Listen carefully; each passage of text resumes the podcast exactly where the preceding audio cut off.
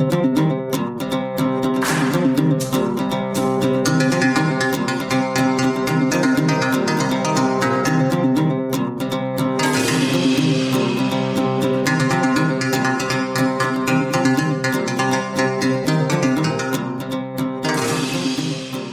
Herzlich willkommen zu unserer neuen Folge von Bundespodcast. Mein Name ist Mike Barmoser-Heide. Ich bin Bundestagskandidat aus dem Wahlkreis 133 und äh, an meiner Seite ist wieder einmal Florian Pankowski. Hallo Florian. Ja, genau, das bin ich. Hallo Mike, grüß dich. Ja. Und am Anfang eine kleine Triggerwarnung. Heute geht es um äh, Depressionen, psychische Erkrankungen. Also falls irgendjemand Probleme mit dem Thema hat, weil das äh, irgendetwas auslösen könnte, ist es vielleicht besser, die Folge nicht zu hören. Ansonsten haben wir in den Show Notes auch Kontaktadressen für Anlaufstellen, um äh, auch eine Möglichkeit für Leute zu bieten, die das Gefühl haben, sie brauchen gerade ein wenig Unterstützung. Aber wir haben auch äh, einen Gast heute bei uns, nämlich Arndt Glocke. Hallo Arndt. Wer bist du? Hallo ihr beiden. Ja, wer bist du und was machst du so? Jetzt sitze ich gerade hier an meinem PC und äh, sehe euch zumindest virtuell. Äh, in meinem Alltag bin ich Landtagsabgeordneter der Grünen, ähm, einer von 14 hier in Nordrhein-Westfalen, bin äh, Sprecher für Verkehrspolitik und Bauen und Wohnen und auch stellvertretender Fraktionsvorsitzender, komme eigentlich gebürtig aus der Heimat von Mike, also aus dem Kreis Herford, habe dann einige Jahre in Münster studiert und lebe jetzt aber schon seit über 20 Jahren im schönen Köln. Ja, und freue mich auf das Gespräch mit euch. Genau. Sehr schön. Ja, wir freuen uns auch. Schön, dass du da bist. Schön, dass das heute geklappt hat. Ähm, wir haben es gerade schon mal kurz angerissen. Äh, bei uns geht es heute in der Folge so ein bisschen um die Psyche und wie ist es eigentlich als Politiker äh, im politischen Alltag äh, mit psychischen Problemen umzugehen. Du bist äh, 2017 äh, an die Öffentlichkeit gegangen mit äh, deiner Depression. Ähm, wie kam es zu den Schritt? Ich wollte das gerne. Also ich grundsätzlich bin ich ein Mensch, der ähm, erstmal selber davon profitiert hat, dass Menschen äh, Dinge in ihrem Leben öffentlich gemacht haben, über die man im Zweifel nicht so gerne öffentlich spricht oder die vielleicht Tabuthemen sind oder äh, die jetzt nicht ständig sozusagen äh, Thema in allen Medien sind. Also ich bin ja ein schwuler Mann und ähm, äh, für mich war es zum Beispiel ganz, ganz hilfreich, dass es äh, so in der Zeit meines Coming Outs ein äh, Leute gab, wenige Leute gab. Ähm, einer war Rosa von Braunheim, mhm. der Filmemacher aus Berlin, der damals äh, mit seinem Leben öffentlich war und damit auch äh, in Talkshows war und in Zeitungsartikeln etc. Und damit war für mich klar, ähm, das sind nicht irgendwelche Alien oder äh, das gibt's nicht nur in irgendwelchen Pornoheften oder so, sondern es sind wirklich real existierende Menschen, ähm, ja, die äh, in diesem Lande leben. Und da gibt es gibt natürlich eine ganze andere äh, Reihe von äh, Themen, die auch in dieser Gesellschaft Tabuthemen sind. Und äh, das Thema äh, seelische Gesundheit jetzt im Positiven formuliert oder die Frage eben äh, seelische Erkrankungen, Depressionen und anderer Störungen ähm, ist ja einfach was, was man jetzt nicht direkt, wenn man sich in der Bäckerei trifft oder äh, wenn man, keine Ahnung, nebeneinander im Zug sitzt oder so, mhm. äh, als erstes rauskramt. Und für mich, also ich bin ja grundsätzlich in einer privilegierten Situation. Ich bin Abgeordneter, ähm, habe mein festes Einkommen, ähm, bin, äh, habe auch sogar eine Immunität, also äh, es kann nicht direkt äh, gegen mich ermittelt werden und so weiter und so weiter. Also das ist schon ein Privileg und ich finde ehrlich gesagt, wenn man so ein Privileg bekommt und die Grünen äh, haben mich ja nominiert und das ist ja eine Ehre und eine Unterstützung für meine Arbeit, ähm, dann sollte man auch äh, dieser Bewegung was zurückgeben. Und ich finde die Offenheit bei Themen wie eben seelische Gesundheit oder die Frage der sexuellen Orientierung, das sind schon Dinge, die mir wichtig sind. Genau, du sagst ja äh, selbst, dass das ein Tabuthema immer noch ist. Gerade wenn es einen selbst betrifft, ist es für, für viele schwierig, darüber zu sprechen. Und du sagst ja auch, dass du anderen Leuten Mut machen möchtest. Ähm, glaubst du, äh, dass ähm, die Gesellschaft sich da schon ein bisschen entwickelt hat oder ähm, in den letzten Jahren? Und die Frage ist, wo kann es noch hingehen? Also wenn es gerade um die Offenheit mit äh, psychischen Erkrankungen geht, wenn man es mal verglichen mit, vergleicht mit einer körperlichen Erkrankung, wo es ja sehr leicht ist, darüber zu reden, äh, ist das ja immer noch schwieriger. Ich nehme das in den letzten Jahren äh, schon wahr, dass sich da äh, deutlich was verändert hat. Also in den letzten äh, drei bis fünf Jahren. Ähm, da gibt es verschiedene Punkte. Also es gibt ja mittlerweile zum Beispiel so ein öffentliches Symbol mit der grünen Schleife für seelische Gesundheit. Äh, man kennt ja seit vielen Jahren eben die rote Schleife, äh, was die Frage HIV und AIDS angeht, oder die ähm, pinkfarbene Schleife Brustkrebs. Und diese grüne Schleife ist einfach sehr ähm, äh, bekannt geworden, jetzt auch durch vielfältige Aktionen im, im Netz, aber auch im TV und in den Medien. Ähm, es läuft eine Entstigmatisierung über verschiedene Stiftungen und Organisationen und es wird einfach auch mehr berichtet. Also gerade jetzt gibt es eine große aktuelle Geschichte bei Zeit Online, wo ich auch einer der 150 Personen bin, die sich da sozusagen öffentlich bekennen, aber auch eine ganze Reihe von äh, relativ bekannten Schauspielern, Schriftstellern und so weiter. Und von dieser Sache gab es jetzt ja in letzter Zeit einiges. Also an Büchern, an Titelseiten, in relevanten Magazinen, auch an Fernsehsendungen, die gut recherchiert waren. Es gibt immer diese, das heißt immer, es gibt seit einigen Jahren diese Woche der seelischen Gesundheit im äh, äh Herbst, also Anfang bis Oktober, wo jedenfalls in größeren Städten ähm, doch eine ganze Reihe von Veranstaltungen stattfinden im Zusammenhang mit auch Volkshochschulen und Bildungseinrichtungen und äh, kommunalen Gesundheitsämtern. Also da ist einiges auf dem Weg und das finde ich natürlich erfreulich. Auf der anderen Seite, du hast jetzt ja sehr klar nachgefragt, ähm, äh, wie meine Einschätzung da ist. Also es ist einiges auf dem Weg aber es ist noch eine ganz große Strecke. Ähm, ich habe jetzt gerade am Wochenende ein ganz ein ausführliches Interview gelesen in der Welt am Sonntag mit einem äh, britischen Arzt, der selber an einer schweren äh, Depression erkrankt war. Und der für sich sagt, ähm, dass 50 bis 60 Prozent, also er hat äh, Studien betrieben, hat auch ein Buch darüber geschrieben, dass 50 bis 60 Prozent der britischen Bevölkerung, wo er es beurteilen kann, ähm, also Menschen mit, mit einer seelischen Erkrankung für abnormal halten, sie als schwach und schwächlich wahrnehmen und eben nicht als gleichberechtigte Mitglieder ihrer, der Gesellschaft. Und ich meine, wenn das über 50 Prozent sind, ähm, und ich vermute mal, dass das in Deutschland nicht ganz viel anders ist als in Großbritannien, dann ist das schon eine erschreckend hohe Zahl. Und ähm, also es ist ja jeder Zweite. Ne? Da kann man ja durchzählen. So, also das heißt, da ist noch äh, ausgesprochen viel zu. Mhm. Glaubst du, dass gerade jetzt durch die Pandemie, wo ja auch das Thema, äh, was macht die Isolation mit Menschen, auch mit deren Psyche, dass da die Diskussion nochmal eine andere Fahrt aufgenommen hat? Ja, auf jeden Fall. Ähm, definitiv. Ich habe das an einer Sache ähm, sehr deutlich gemerkt. Ich habe, ähm, der, der Florian hatte ja eben dieses Outing angesprochen aus 2017. Also das war ein ganzseitiges Porträt im Kölner Stadtanzeiger Seite 3 Porté, ich glaube am Wochenende kurz vor Weihnachten erschienen. Und äh, das war, ging damals schon sehr durch soziale Netzwerke durch. Ähm, und ich habe das jetzt im Dezember letzten Jahres ähm, nochmal gepostet, weil das drei Jahre her war. Und da wird ja einem immer bei Facebook angezeigt, was sie heute vor drei Jahren gemacht haben. Jedenfalls, wenn das auch einige äh, Klicks und Likes bekommen hat. Und dann wurde mir das nochmal angezeigt und dachte, ich setze es einfach nochmal rein, weil drei Jahre ist eine Zeit und mittlerweile kennen mich äh, auch eine ganze Reihe von anderen Menschen oder folgen mir auch. Und das Interessante war, das war schon damals, 2017, die mit Abstand meistgeklickteste und gepfeffteste äh, oder gelikteste Seite, ähm, die ich je gepostet hatte in äh, sozialen Netzwerken. Und das hat bei diesem Repost im Dezember letzten Jahres das nochmal deutlich überstiegen. Mhm. Und das erkläre ich mir nur daran, ähm, dass das Thema bei den Leuten noch präsenter ist. Also dass über die in der Pandemie die Frage, äh, wie geht es mir, wie fühle ich mich, ähm, ich bin, bin zurückgezogen, einsam, nehme depressive Stimmungen wahr, ähm, dass das noch viel deutlicher ähm, äh, den Leuten geworden ist. Es war ja damals, es ging ja nicht ausschließlich um mich, also es war schon meine Person als Anlass, aber es waren sehr ausführliche Artikel, wo es eben um die Frage, wo finde ich Hilfe äh, bei seelischen Problemen etc. Das war alles in diesem Artikel mit drin und das ist für mich der Beleg, dass das über die Pandemie sicherlich ähm, nochmal mehr geworden. Es gibt zig andere Anzeichen dafür, aber das ist jetzt mein persönlicher Beleg. Mhm.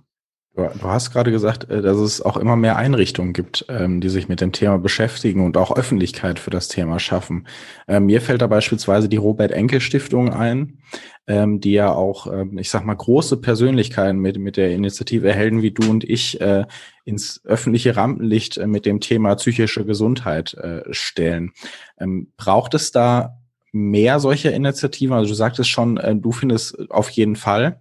Äh, ich finde auch gerade, dass, dass ähm, Menschen, die in, in der Öffentlichkeit stehen, da eine, eine Riesenverpflichtung haben, auch zu zeigen, ähm, mir, äh, ich habe auch meine Probleme und ich habe auch meine psychischen Probleme und ähm, ähm, redet darüber. Ja, auf jeden Fall. Also ähm, klar, Robert Enke ist natürlich eine sehr markante Figur und sein mhm. Äh, tragischer Suizid ähm, vor über zehn Jahren und die Arbeit, die eben seine Witwe jetzt macht, ähm, die auch eine ganze Reihe von Anlässen genutzt hat. Also ich erinnere mich zum Beispiel daran, dass bei der 1 Live Krone im vorletzten Jahr, da war sie, glaube ich, Patin für eine Preisübergabe. Und dann kam sie eben mit einem schwarzen Kleid mhm. äh, und hatte so eine riesige grüne Schleife sich da angesteckt und hat es dann da zum Thema gemacht. Und das ist natürlich ein besonderes Publikum. Es gibt ja viele junge Leute, die das gucken, die äh, vielleicht sonst mit dem Thema erstmal nicht in Kontakt kommen oder auch nicht jede Woche die Zeit kaufen oder die Süddeutsche, wie auch immer. Ähm, nee, also äh, absolut. Ähm, das ist, ist ganz, ganz wichtig. Also es ist in vielen Bereichen wichtig. Das ist bei ähm, vielfältigen Problemlagen, weil auch bei der Frage eben von, von Handicaps oder sexueller Orientierung wichtig. Und wir beide, wenn ich da mal gerade auf Bezug nehmen kann, äh, Florian, wir hatten ja mal vor einigen äh, Monaten das Insta Live zum Thema Bisexualität. Und ähm, ich fand das ja damals äh, total spannend, dass, also ich habe, es ist ja eine Reihe, ich habe, glaube ich, 50, 60 Gespräche gemacht im letzten Jahr, dass das eines der meist äh, geklicktesten Gespräche war. Und jetzt will ich dir nicht zu nahe treten, aber Florian Pankowski ist jetzt nicht unbedingt ähm, unser deutscher Nationaltorhüter oder ja, was auch ja, immer. Also der Top-Promi, wo alle sagen, genau, noch nicht. Ähm, egal, was das Thema ist, aber äh, der Florian ist bei Arndt im Gespräch, das gucke ich mir jetzt deswegen an. Ähm, sondern klar, es haben sicherlich auch einige äh, geguckt, weil sie dich über deine politische Arbeit kennen und mögen. Aber ich denke, das Thema war einfach ähm, mhm. spannend. Und ähm, das zeigt, also wir haben ja persönlich auch offen geredet und Dinge miteinander ausgetauscht, dass das in dieser, ja, das ist immer noch, also es war gerade ja am letzten Wochenende das 50. Jubiläum von diesem Rosa von Braunheim-Film. Mhm. Ähm, könnte man jetzt ja sagen, 50 Jahre später, das müsste doch alles tutti frutti sein. Hm. Und ist es offensichtlich nicht. Also ehrlich zu sein, mutig zu sein, sich zu bekennen, ähm, ist immer noch ein, ein, großes Ding oder beziehungsweise es wachsen ja auch Generationen nach. Also für Leute, für die, die man vielleicht vor 10 oder 20 Jahren mit Dingen erreicht hat, vor 20 Jahren, wo Mike und ich schon über den Kölner CSD zusammen marschiert sind, hinter dem grünen Paradewagen und äh, äh, die Aufkleber sozusagen an die Leute gebracht haben. Jetzt gibt's halt wieder eine andere Generation von jungen Leuten, die auch erreicht werden muss. Mhm. Du hast eben gesagt, ähm, also in der Politik ist man ja auch sehr öffentlich, auch als Person, die man ist. Und äh, du hattest eben erwähnt, diese äh, Untersuchung in Großbritannien, dass die Hälfte der Leute einfach Menschen mit psychischen äh, Erkrankungen einfach für noch zu schwach halten. Man äh, hört ja auch ganz gerne mal Kommentare von Leuten, die sagen, ja, dann stell dich halt mal nicht so an, ne, dann äh, läuft da schon alles. Ähm, und in der Politik ist das ja auch so eine Sache, dass, dass das Zeigen von Schwäche oder vermeintlicher Schwäche oder das, was Leute als Schwäche identifizieren, auch immer ein Risiko darstellt. Ja, und ähm, deswegen ähm, verheimlichen ja auch Leute gerne ihre körperlichen Leiden, wenn sie in einem politischen Amt sind und teilweise werden Herzinfarkte verschleppt, nur weil man Ministerpräsident ist. Das hat man ja auch schon alles erlebt. Ähm, aber es gibt auch einen politischen Alltag, der ist ja manchmal sehr stressig. Ähm, wie, wie heißt, was heißt das, mit einer psychischen Erkrankung in so einem politischen Umfeld zu sein? Auf der einen Seite, was, was die eigene Darstellung nach außen betrifft, zum anderen aber auch was, was die Bewältigung dieses Alltags betrifft. Also zunächst einmal, ich habe keine äh, psychische Erkrankung, jedenfalls dauerhafte psychische Erkrankung, was man mit, ähm, mit, mit, mit anderen sozusagen manifesten Dingen wie Schizophrenie oder anderes gleichsetzen kann. Mhm. Ich habe äh, eine offenkundig erblich bedingte äh, äh Anlage für Depressionen und für, für eine Angststörung. Ähm, deswegen erblich ähm, auch eine ganz interessante Geschichte, also meine eigene Lebens- und Familiengeschichte, weil ähm, ich erst sehr spät herausgefunden habe, dass mein Vater und mein Großvater ähm, an denselben Dingen gelitten haben. Ähm, bei meinem Vater wusste ich etwas länger, weil ich da so Medikamente sah, die mir irgendwie bekannt vorkamen. Also er hat es nicht selber gesagt, aber wenn ich die dann besucht habe da in Ostwestfalen, standen auf einmal so ein, zwei Präparate, wo ich dachte, komisch, die, die wurden mir auch schon mal verschrieben. Und äh, bei meinem Großvater ähm, kam das wirklich erst beim letzten Weihnachtsfest raus, durch ein Gespräch meiner Cousine mit dem Sven, also mit meinem Mann, die das dann, also die kannte ihn noch, der ist verstorben, als ich fünf Jahre alt war, und erzählte da so Geschichten über die Depressionen von Onkel Willi, Opa Willi. Ähm, also erstmal das sozusagen zur Einschätzung. Auch das ist ja ein ganz, ganz spannendes Thema. Also ähm, äh, nicht, nicht jede seelische Erkrankung äh, oder Störung wird vererbt, aber es sind doch eben, äh, ist oft äh, zahlreich so. Und dass in Familien da gar nicht offen drüber gesprochen wird. Mhm. Ja, ähm, um dieses Tabu. Also mir hätte das zum Beispiel sehr geholfen, wenn meine Eltern da offener mit mir drüber geredet hätten. Die kriegten ja auch mit, was von mir los war, äh, ab einem gewissen Zeitpunkt. Ähm, und äh, das, ähm, also die haben das jetzt nicht abgewehrt sozusagen, haben schon gesagt, lass dir helfen, Arndt, und hoffentlich ist es bald besser. Aber die haben nicht gesagt, uns geht's ähnlich oder mir geht's ähnlich in dem Fall, ähm, was meinen Vater angeht. So, Jetzt aber zu deiner Frage. Es ist definitiv so, ähm, das ist Teil meines Statements, äh, was ich da bei Zeit Online gegeben habe. Ähm, gerade äh, Politikerinnen und Politiker, und das ist, glaube ich, sowohl was Ehrenamt angeht, als auch was Hauptamt angeht, von denen wird ja erwartet, dass sie sozusagen eigentlich dauerpräsent in dem Einsatz sind. Ja. Ähm, also gerade wenn man Abgeordneter ist, ist, ist das definitiv so. Und ich glaube, wir Grüne haben auch noch dazu äh, so eine preußisch-evangelische äh, Arbeitseinstellung. Also äh, da darf auch nichts mehr liegen bleiben. Mir fällt das im Land doch oft aus, weil da ist manchmal, äh, du gibst da abends so nette, lange, langer Umtrunk bei der CDU oder bei der SPD. Und da sitzen wir aber noch im Büro und arbeiten die Mails ab und bereiten Reden für den nächsten Tag vor oder was auch immer. Ich habe ja einige, auch einige Bekannte oder Freunde in anderen Fraktionen, die dann meine SMS schreiben, kommt rüber auf Glas oder so und wir sitzen da alle noch und äh, sind am Arbeiten. Und das ist, würde ich sagen, speziell bei Grünen sehr ausgeprägt. Und das ist auf jeden Fall in den letzten Jahren hat das sehr um sich gegriffen. So diese, es muss alles gelesen werden, es muss jede Vorlage durchdrungen sein, es muss jede Mail beantwortet werden, am besten am Tag, wo sie ankommt und so weiter und so weiter. Wir fordern ja als Politikerinnen und Politiker, äh, als gerade als Grüne auch viele Dinge nach dem Motto 30-Stunden-Woche, Teilzeit, Sabbaticals, äh, einfach Dinge, um sozusagen Arbeits- äh, oder Homeoffice beispielsweise war jetzt ja großes Thema auch in der Pandemie, um eben Arbeiten auch äh, handhabbar zu machen oder eben Menschen mit, mit Kindern oder die in der Pflege aktiv sind, äh, auch zu entlasten. Aber für uns selber nehmen wir das nicht in Anspruch. Also da, glaube ich, trete ich keinem meiner Kollegen in der Fraktion zu nahe.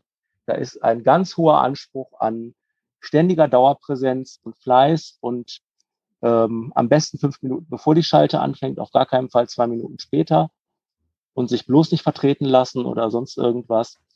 Und das äh, hat einen hohen Druck, äh, der, der, den das auslöst. Und ich bin ganz sicher, wenn man jedenfalls meine 13 Landtagskollegen, ich bin ja der 14. mal befragen würde, wie es ihnen persönlich so damit geht, da würden auch einige sagen, dass sie da ganz schön drunter leiden, auch wenn man nach außen dann so tut, als wäre das alles äh, natürlich wir machen es ja alles für die gute Sache, für die Weltrettung und es belastet uns ja alles gar nicht. ähm, für mich war es halt an einem Punkt angekommen, also ich habe beispielsweise meine erste sozusagen seelische Krise und Auszeit in meiner Abgeordnetenzeit, ich bin ja 2010 in den Landtag gekommen, äh, war im Herbst 2010, äh, 2010, 2014. Ähm, und ich hatte bis zu diesem Zeitpunkt wirklich keine Fraktionssitzung, keine Landtagssitzung, keine Ausschusssitzung und keine Enquete-Kommissionssitzung verpasst. Ich war immer bei allen Sachen da. Und irgendwann habe ich gemerkt, ähm, ich glaube, das war so ein ähnlicher Moment wie Peter Plate von Rosenstolz bei der Tour, wo er dann die letzten drei Konzerte nicht mehr spielen konnte. Irgendwann habe ich gemerkt, es geht einfach nicht mehr. Mir geht es einfach nicht gut und ich kann nicht mehr arbeiten und war dann einfach acht Wochen weg. Und ähm, habe mich erstmal so ein Stück erholt und war auch in der Tagesklinik hier. Ähm, und da war natürlich für alle klar, also jemand, der viereinhalb Jahre durcharbeitet, der dann acht Wochen nicht da ist, bei dem Glocke muss irgendwas sein. Ja. Und ähm, da habe ich mich anfangs schon schwer getan zu sagen, was los ist.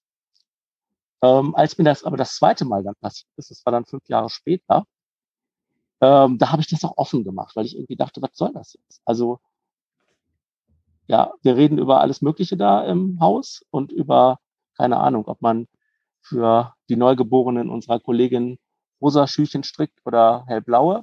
Aber ähm, bei so einer Frage kann man ja auch mal klar sagen, was einfach Sache ist. Und also für mich war es aber, jetzt um die Frage abzuschließen von Mike, war das auch notgedrungen. Also es war nicht so, dass ich von Anfang an dachte, mir geht's nicht gut, ich habe eine Depression. Na klar, da gehe ich einfach mal durch den Gang und sage nochmal allen freundlich Bescheid. Ich bin jetzt erstmal ein paar Wochen weg, lasst es euch gut gehen. Ähm, sondern ich habe das schon erstmal mit mir selber ausgemacht. Und bis es dann an den Punkt gekommen war, wo es einfach offensichtlich war. ähm, durch mein, mein eigenes Fehlen. Mhm. Also war dann auch in dem Moment eine Art von Selbstschutz für dich, damit du äh, Meister des Verfahrens gewissermaßen bist. Das äh, praktisch deine Worte sind das, was dann gilt, anstatt dass Leute über einen reden, von wegen, was ist denn mit ihm los? Das? Ach, äh, das ehrlich gesagt, das kriegst du ja sowieso nie eingefangen. Mhm. Und da sollten wir uns Grüne, glaube ich, auch nicht in dem Fall da nicht evangelischer machen, als wir sind. Also äh, ich, ich weiß nicht, was über mich geredet wurde und ob da immer nur freundlich und höflich geredet wurde, auch bei, bei anderen Kollegen und Fraktionen, das kann ich, kann ich nicht beurteilen. Ähm, mhm. äh, ob da nicht auch so Sätze dabei waren nach dem Motto, ja, da sieht man es mal wieder, auf den Ahn kannst du dich nicht verlassen oder was auch immer. Ähm, ich hatte schon zwei, drei Sachen, wo ich äh, mich ähm, massiv drüber geärgert habe. Also als ich dann wieder da war nach dieser Pause, habe ich zum Beispiel festgestellt, dass im verkehrspolitischen Bereich, das betraf nicht die Fraktion, aber die Landespartei, dass da auf einmal Aktivitäten entwickelt worden sind, äh, ohne, ohne, ohne den verkehrspolitischen Sprecher und wo ich mich wirklich mühsam erstmal wieder äh, eingrooven muss und klar machen muss, ich bin jetzt wieder da und ich bin gesund. Und wenn ihr was zu diesem Thema macht, wo ich der Sprecher bin, dann macht ihr das mit mir zusammen. Ja. Mhm. Also ähm, da wird manchmal auch schon ganz, müssen wir uns jetzt nicht äh, vormachen, dass Politik immer nur sozusagen, dass es nur, immer nur um die gute Sache geht, sondern da gibt es auch harte Konkurrenzen miteinander. Ja. ja und ähm, da gibt es Listenaufstellungen und wenn da jemand so ein profiliertes Thema bearbeitet, wie ich das mache, seit einigen Jahren, das Verkehrsthema ist ja in aller Munde, und dann fehlt der Ahnt mal zehn Wochen, da wachsen schon Begehrlichkeiten bei Leuten. Und das habe ich schon gespürt. Und das war ähm, nicht einfach, dann in den Wochen, wo ich wieder da war, klar zu machen, ihr könnt das gerne machen, aber das plant ihr mit mir zusammen. Mhm. Ja. Und nicht ohne mich. So. Irgendwann war das dann wieder gesetzt, da war ich auch wieder da. Aber ähm, ich mache mir nicht vor, dass sozusagen äh, da äh, im Haus immer nur äh, freundlich über mich gesprochen wurde nach dem Motto, ja, der ist jetzt, dem geht's mal nicht so gut und bald ist alles wieder prima, sondern da wird sicherlich auch den einen oder anderen gegeben haben, der da ein bisschen spöttisch oder schnippisch. Also da mache ich mir nichts vor. Ich habe ein paar Sachen auch mit mir erzählt worden oder ich habe die ein oder andere SMS mal weitergeleitet bekommen, wo ich dann dachte, das ist aber nicht so der feine Ton. Es gab aber auch das andere. Ich habe mhm. wirklich, mhm. ähm, also sowohl in der Fraktion selber, äh, Johannes Remmel, äh, mein Kollege aus dem Verkehrsausschuss, der mich die Wochen wirklich ganz ähm, äh, zuvorkommt und äh, ohne mit der Wimper zu, zu vertreten hat, was nicht selbstverständlich ist. Wir sind eine sehr kleine Fraktion und jeder ist arbeitsbelastet. Und der Johannes hat das einfach alles noch nebenbei geschultert. Da bin ich ihm ausgesprochen dankbar. Und es gab eben auch zwischendurch so Signale, also zum Beispiel, kann ich auch offen sagen, äh, von Henrik Wüst, von dem Verkehrsminister, äh, der sich mehrfach bei mir gemeldet hat, einfach um, um nachzufragen, wie es mir geht. Ähm, ganz freundlich einen Brief geschrieben hat. Also mhm. auch so Sachen, die man nicht machen muss, also wo man auch so merkt, es gibt auch so eine sehr empathische Seite. Nicht bei allen, aber bei einigen. Und äh, das tut einem natürlich auch gut, wenn es einem selber nicht gut geht. Ja. Das ist ja auch etwas, woraus man dann, dann auch Kraft sich ziehen kann. Ne? Also ähm, merken, okay, die Leute, die um mich rum arbeiten oder um mich rum sind, ähm, bewegt das Thema ne? und bewegt es, äh, dass es mir da nicht gut geht. Ähm, ich finde das ganz interessant, was du vorhin gesagt hattest, mit selbst in der Familie wird darüber nicht geredet. Ähm, ich hatte in meiner Jugendzeit beispielsweise, äh, wurde auch an, äh, eine Angststörung und eine mittelgradige Depression bei mir äh, diagnostiziert. Ähm, und da war das in meiner Familie auch nicht unbedingt so. Ähm, dass, ähm, das war sehr viel mit Angst behaftet. Ähm, Gerade bei meinen Eltern, ähm, da mhm. war ich noch Jugendlicher, ähm, da kam dann auch der Schutzinstinkt sicherlich rein. Ähm, äh, die, die haben sich super mir gegenüber verhalten, aber ähm, man hat da eine gewisse Angst auch bei dem Thema gespürt, äh, Angst, sich damit auseinanderzusetzen. Und gerade deshalb finde ich es so, so ähm, wichtig zu sagen, wenn man damit an die Öffentlichkeit geht, dass man da ähm, eine psychische Krankheit hat, dann hat das nichts mit Schwäche zu tun, sondern dann hat das im Gegenteil eher was mit Stärke zu tun, äh, zu sagen, ja, das ist jetzt so ähm, und ich ähm, arbeite dran. Und das, mhm. das finde ich, ähm, gerade innerhalb der Familie da offener drüber zu reden und auch unter Freunden da offen, offener drüber zu reden, äh, finde ich ein ganz, ganz wichtiges Signal. Ja, deswegen super, dass ihr den Podcast heute macht. Das ist ja auch ein ein Beitrag und ein, äh, ja, ein Element für Entstigmatisierung und überhaupt, dass man, wir reden ja sehr offen hier und mhm. tauschen uns aus. Ja, es ist, äh, du hast es gerade die ähm, LSBTIQ-Community äh, angesprochen. Ähm, da ist es auch ein Thema, was, was sehr viel mit Ängsten behaftet ist. Es ist auch so, dass ähm, Menschen, die aus dieser Community kommen, ähm, häufiger an, an psychischen Krankheiten leiden. Gerade Corona hat das jetzt nochmal gezeigt, wie, wie hart es auch die Community getroffen hat, was äh, und hat es auch nochmal stärker in die Gesellschaft gebracht, ähm, äh, dieses Thema, wie geht's der Psyche eigentlich? Ähm, Woher glaubst du, äh, kommt das? Also hängt das nur damit zusammen, dass es eben auch kein öffentliches Thema ist? Oder woher glaubst du, kommt das, äh, dass es in der Community so viel stärker ausfällt als in der Gesellschaft? Naja, also trotz der ganzen Liberalisierung, äh, äh die es jedenfalls hierzulande gegeben hat, auch mit Einführung jetzt Ehe für alle und Antidiskriminierungsgesetz etc., ähm, ähm, als ähm, Mitglied von LGBTIQ, also als was auch immer, Lesbe, bisexueller, äh, intersexueller Mensch, ähm, bist du minder äh, Mitglied einer gesellschaftlichen Minderheit. Das ist einfach so. Das wird sich auch ähm, nicht ändern, weil so, so sind die Verhältnisse. Und ähm, äh, damit hast du einfach in deiner ganzen Entwicklung, gerade in deiner Jugendzeit natürlich bedingt, die sich ähm, ein ja ein, ein, ein straighter Mensch ähm, heterosexueller Mensch ähm, äh, sich mit Dingen nicht beschäftigen muss. Das kann man auch niemandem vorwerfen, weil, ne, also born this way, also das gilt ja dann auch für alle. Ähm, aber ähm, also selbst wenn ich aus einem äh, liberalen, offenen Elternhaus kommen würde, ist ja die Frage ähm, der Klärung der eigenen Identität ähm, einfach eine, die einen vor allen Dingen in der Jugendzeit ähm, wo ja sowieso ganz viel unklar ist. Wie geht es mir weiter? Dann dieser ganze Druck in der Schule, ähm, die hormonellen Veränderungen, die man da hat und was auch immer. Es ist ja sowieso eine, eine Zeit, die äh, teilweise ja ziemlich glorifiziert wird, aber die ja, also jedenfalls bin ich total froh bin, dass ich die hinter mir habe. Ähm, und dann kommt das noch dazu. Und ähm, ich denke ähnlich, also nicht komplett gleich, aber ähnlich geht es natürlich Menschen, die eine Fluchtgeschichte haben, eine Migrationsgeschichte haben, die ein äh, körperliches äh, Handicap haben, also die für sich irgendwie wahrnehmen, ich bin anders als die anderen. So. Und ähm, was Gesellschaft einfach bieten muss, ist Unterstützung. Und äh, da würde ich schon sagen, dass sich in den letzten Jahren und Jahrzehnten einfach was getan hat. Also jedenfalls in meiner Jugendzeit gab es keine lesbischen Jugendzentren. Jetzt sind die ja lange noch nicht flächendeckend, da arbeitet ihr als LAG Queer dran, äh, dass da noch viel mehr passiert. Aber zumindestens wenn ich in so einer Stadt wie Köln oder im Umland oder in Düsseldorf oder Münster etc. groß werde, eine Anlaufstelle zu haben, wo ich junge Leute kennenlernen kann, wo ich ähm, so, also, oder halt auch das Internet. Ich meine, das gab es früher jetzt, also als ich jedenfalls groß wurde, gab es halt auch noch nicht. Und da musste man noch mühsam in den Buchladen gehen und ganz verschämt irgendwelche Aufklärungsbücher kaufen oder sie klauen. Ich habe ja mal eins geklaut in Bielefeld, weil ich mich nicht getraut habe, das zu bezahlen. Also mich nicht getraut habe, das in der Kasse auf der äh, vor der Kasse da ja. hinzulegen. Kommt mir sehr ähm, bekannt vor, ja. So. Und ähm, das ist heute natürlich anders. Ich meine, mit, du kannst natürlich bei Google äh, ziemlich schnell irgendwie äh, wichtige Informationen zusammenholen und ähm, ähm, so. Aber also diese Minderheitenfrage setzt jedenfalls bei ganz vielen Leuten Ängste frei, weil das ist, ähm, glaube ich, ein Phänomen. Ich habe mit einem Freund vor, vor ein paar Wochen mal drüber geredet, der selber Psychologe ist und schwul der sagt einfach, ähm, also ein ganz wichtiges Phänomen von, von, von Kindheit und Jugend ist, dass man dazugehören möchte. Mhm. Dass man Teil sozusagen, äh, wie auch immer, der Klassengemeinschaft und des Fußballteams und der evangelischen Jugendgruppe und was auch immer sein will. Und wenn du an so einer zentralen Stelle und die Frage jetzt, wen man liebt äh, oder wie man liebt, ist ja einfach eine total zentrale Stelle des Lebens.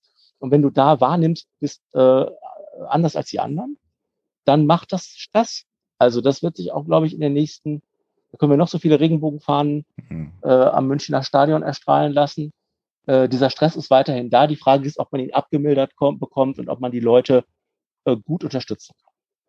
Deshalb sind auch so Einrichtungen äh, wie beispielsweise das Anyway bei euch in Köln so wichtig, ne? um, um das wieder aufzufangen, um zu zeigen, ähm, ihr seid nicht anders, sondern es gibt noch zig andere Menschen, äh, die genauso fühlen und empfinden wie ihr. Äh, und das klarzustellen und da eine, eine Basis zu schaffen, ähm, äh, bei der man so sein kann, wie man ist. Deshalb sind solche Zentren so wichtig. Mhm. Ähm, du hast in genau. deinem Interview damals gesagt, dass ähm, ambulante Einrichtungen in der Regel sehr, sehr schwierig äh, aus oder sehr groß ausgebucht sind. Ähm, auch äh, Psychotherapeuten sind in der Regel ähm, sehr, sehr weit, ähm, sehr, sehr lang ausgebucht und äh, man kann nur sehr, sehr schwer an den Platz kommen. Ähm, was glaubst du, ähm, kann Politik da vielleicht auch tun, um das etwas mehr in den Griff zu bringen? Also es gibt ja die, diese Thematik der, des kassenärztlichen Sitzes. Äh, eine Stadt hat nur so und so große äh, Anzahl an kassenärztlichen äh, Psychotherapieplätzen offen. Ähm, ist das ein Hebel, den man da ansetzen könnte? Ja, definitiv. Also es ist ja gerade das Psychotherapeutengesetz überarbeitet worden. Mhm. Ich meine, dass man da auch noch zwei, drei Verbesserungen hinbekommen hat, jetzt über die Bundesrats äh, Beratung, aber grundsätzlich ist es so, dass es äh, zu wenig Plätze gibt. Das ist, ist einfach so. Also auch wenn man natürlich sagen kann, wenn man sich die Situation in Deutschland anguckt und vor allen Dingen in Ballungszentren anguckt, sind wir da, was den Durchschnitt in Europa angeht oder so, relativ äh, gut aufgestellt. Da gibt es Länder, die da weit hinter zurückstehen, gerade so die südeuropäischen. Aber trotzdem, das hilft jetzt auch nicht äh, äh jemandem, der hier gerade auf der Suche ist. Und vor allen Dingen ähm, ist die entscheidende Frage, und da meine ich, dass man auch ähm, äh, unbedingt was vorschalten muss, ähm, bei der Frage, welche, welchen Therapieweg, welcher Therapieweg ist für mich der richtige? Weil mhm. es gibt ja verschiedene äh, Varianten eben von einer reinen Verhaltenstherapie über tiefenpsychologisch, über äh, Analyse. Und ähm, also es stresst ja schon jemanden, sich überhaupt einzugestehen, ich muss mir da jetzt Hilfe holen. Mhm. So. Ähm, aber dann noch zu gucken, was könnte zu mir passen. Also klar, es gibt diese approbatorischen Sitzungen, die man dann hat äh, und sich dann, glaube ich, nach drei oder fünf Sitzungen entscheiden muss. Aber ähm, was es auch immer ist, ob es nicht ein, mal ein gutes Netzportal dafür brauchen würde oder geben könnte, dass da auch mit so ein paar Clips und so ein paar Fragen, Fragebögen äh, einem mal vorgestellt wird, wie kann so eine Therapie aussehen, weil ich finde, man kann das, äh, also mir ging das jedenfalls damals so, dass ich mir das gar nicht richtig vorstellen konnte. Also ich wusste, man geht da irgendwo hin, hätte auch so eine Klischee-Vorstellung, dass da, da irgendwie so eine volle Couch rumsteht und ähm, dass die, die Person die ganze Zeit alles nur mitschreibt. Das war dann nicht so, aber ähm, ähm, ich glaube, dass da, also um das überhaupt niedrigschwelliger für die Menschen zu machen. Oder zum Beispiel Adresslisten. Mir geht es ganz oft so, was heißt ganz oft, aber es ist bestimmt zwei, dreimal im Monat, dass mich Leute anschreiben, immer für einen Freund, interessanterweise. Ich frage nicht für mich, sondern für eine Freundin. Ähm, ob sie, äh, ob ich nicht irgendeinen guten äh, Therapeuten in Köln empfehlen kann ab heute. So und jetzt ist natürlich hunderte. Ähm, ich habe eine mittlerweile Freundin, äh, Bettina Busch äh, heißt sie, die ist äh, selber Geschäftsführerin einer Stiftung für seelische Gesundheit, die sie nach dem äh, Tod, nach dem Selbstmord ihres Vaters äh, mit seinem Vermögen gegründet hat, die, die Eckhard Busch Stiftung. Und die ähm, haben zum Beispiel ähm, auch solche Therapeutenlisten, wo sie Ratschläge geben können, ähm, die sie nicht öffentlich rausgeben, aber doch auf Nachfrage. Äh, also mir fällt jedenfalls auf, man steht erstmal vor so einem Berg. Ja? Also man hat für sich vielleicht entschieden, man braucht Hilfe, aber wo kann ich sie finden und welche, welche Therapieform ist für mich die richtige? Also da braucht es irgendwelche Tools. Ich bin da jetzt nicht ähm, fertig sozusagen, sozusagen, das muss es sein, aber dass man für sich, bevor man zum ersten Gespräch geht, nochmal klar äh, überlegen kann, was brauche ich eigentlich? Also, weil eine Verhaltenstherapie ist komplett was anderes als eine äh, Analyse oder eine tiefenpsychologische Therapie da gerade auch Barrieren abzubauen. Ne? Also ich meine, es, es gibt ja mittlerweile Internetportale, wo sie aufgeführt sind, äh, wo man äh, PsychologInnen ähm, suchen kann, aber auch die Barriere abzuschaffen. Ähm, es ist, du hattest gerade gesagt, es ist eine riesen Hemmschwelle, da einmal drauf zuzugehen und sich das einzugestehen, okay, ich brauche jetzt eine Therapie und ich möchte das machen. Und dann noch die Barriere zu haben, einerseits, okay, ich muss da jetzt vielleicht irgendwo anrufen und ich muss vielleicht auch 10, 20 Leute anrufen, weil ich da auf die Warteliste mich setzen mhm. lassen muss. Und dann noch diese Monate irgendwie überbrückt, überbrückt zu bekommen, bis ich dann wirklich einen Therapieplatz habe. Das sind natürlich Barrieren, die gerade in so einer schwierigen Zeit ähm, wirklich ähm, sehr, sehr schwer zu ertragen sind. Ähm, was viele Menschen beim, beim Thema Depression und psychischen Krankheiten ähm, nicht so auf dem Schirm haben, ist, äh, dass es meistens auch mit, mit körperlichen Symptomen einhergeht. Ähm, hast du also das ist so eine Botschaft, die, die, die ich hier aus dem Podcast gerne senden möchte. Also ganz, ganz viel, was, was körperlich auch passiert, ähm, hat sehr viel mit, mit dem psychischen äh, Zustand und dem seelischen Zustand eines Menschen auch zu tun.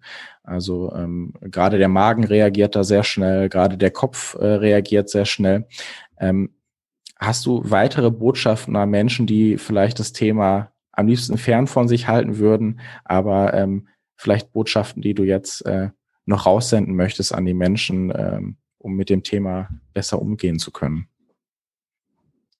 Also Psychosomatik ist auf jeden Fall äh, ein ganz wichtiger Faktor. Da hatte ich wirklich das große Glück, dass ähm, äh, ähm, in der ersten, also in meiner ersten Depression sozusagen, das war ja äh, während meiner Zivildienstzeit, als es mir nicht gut ging, und, war ich befreundet noch mit meiner früheren äh, Klassenlehrerin und SV-Lehrerin. Und die mhm. waren sehr offen, was solche äh, Themen angeht. Also ich war da ein paar Mal bei denen zum Kaffee trinken und dann lag da immer auf dem äh, Tisch irgendwie die aktuelle Tageszeitung da aus Foto, der Spiegel und die aktuelle Ausgabe von Psychologie heute. Mhm. So, also da war irgendwie ganz klar, das ist für die ein Thema. Und die haben mich recht früh darauf gebracht, dass es sowas wie Psychosomatik gibt, weil das hatte ich früher auch. Ich hatte zum Beispiel ständig am Magen. Mhm. Immer wenn irgendwie Stress aufkam, hatte oft jedenfalls schwierige Abi-Prüfung oder so, Herr Glocke hatte was am Magen. Heute nehme ich da irgendwie zwei Heilerde-Kapseln und schon ist gut. Und weiß auch, was es ist. Also wenn man es weiß, dann kann man ja sagen, hallo, da ja. bist du wieder. Ja. Ähm, aber es gibt wirklich Menschen, die, ich habe gerade auch einen Fall bei mir in einer entfernteren Verwandtschaft, ähm, wo ich wirklich äh, dran hardere. Also auch der Sven, weil wir beide Kontakt haben äh, bei einer Person, die wir mögen und schätzen, aber die, also wo wir diagnostizieren würden, da sind einfach Sachen, also die hat einfach ein seelisches Leiden, aber hat irgendwelche, also schlimme Rückenverspannungen. Immer wenn wir mhm. Kontakt haben, kommt sie gerade vom Arzt von irgendwelchen Spritzen und Physiotherapie, Physiobehandlung, also nicht Psycho, sondern Physio, ähm, und lässt sich da wieder einrenken und irgendwelche Kortisonspritzen geben und sonst irgendwas. Und ähm, also wir haben es auch schon mal klar angesprochen und gesagt, Unsere Einschätzung ist, es könnte was anderes sein. Sie blockt das ab. Sie sagt, das ist körperlich. Ich bin kein Arzt, außerdem bin ich nicht für sie verantwortlich. Aber ähm, das ist wirklich bei Menschen ganz, ganz oft. Das erzählen ja Ärzte oder auch Betroffene, dass sie teilweise über Jahre und Jahrzehnte ähm, mit wirklich schlimmen, das jetzt Schulter-Nackenverspannungen, Migräne, äh, Magen- und Darmgeschichten oder was auch immer unterwegs waren. Ähm, und das waren natürlich real existierende Leiden, die sollte man auch behandeln. Also wenn man schlimme Kopfschmerzen hat, sollte man auch äh, äh, mit Ibuprofen oder was auch immer eingreifen, aber sich schon klar machen, dass diese Störung äh, nicht damit behoben ist, dass ich Tablette genommen habe, sondern dass da möglicherweise die Botschaft des Körpers eine andere ist. Und sich damit zu beschäftigen, aber da gibt es mittlerweile ja wirklich auch gute Portale im Netz und auch gute Bücher dazu, ähm, um sich da selber auf die Schliche zu kommen an, an der Stelle. Ja, mhm. da hilft, da hilft Psychosomatik mal zu googeln. Also das ähm, betrifft ganz, ganz viele Menschen, so eine psychosomatische Störung. Ähm, vielleicht zum Schluss ähm, habe ich noch ein Zitat aus deinem Interview äh, mir rausgezogen. Und zwar, viele Menschen wissen sich nicht zu helfen, äh, wenn sie in so einer Situation sind. Das muss sich ändern. Ich glaube, ähm, du leistest deinen Beitrag dazu. Ich glaube, viele andere Menschen leisten ihren Beitrag dazu. Deshalb äh, vielen Dank dafür. Und ähm, so würde ich gerne heute aus der Folge rausgehen. Und äh, ich freue mich, wenn euch die Folge gefallen hat und ein bisschen weitergeholfen hat.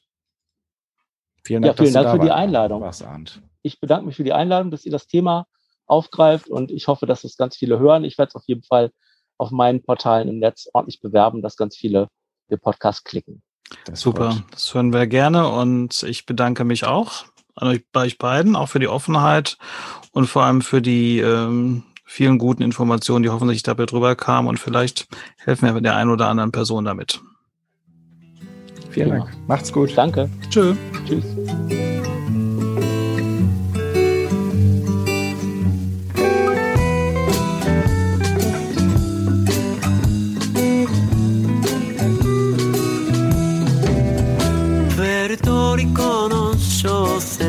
拾った金のかんざしを片手に2000ドルで売り飛ばされた女王のもとに走る。